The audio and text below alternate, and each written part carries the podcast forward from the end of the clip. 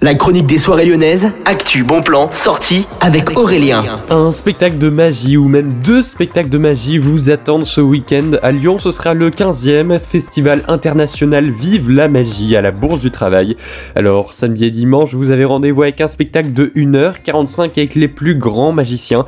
Ça dure depuis 2008, c'est Monique et Gérard Souchet qui sont à l'origine de ce festival, un de grands magiciens.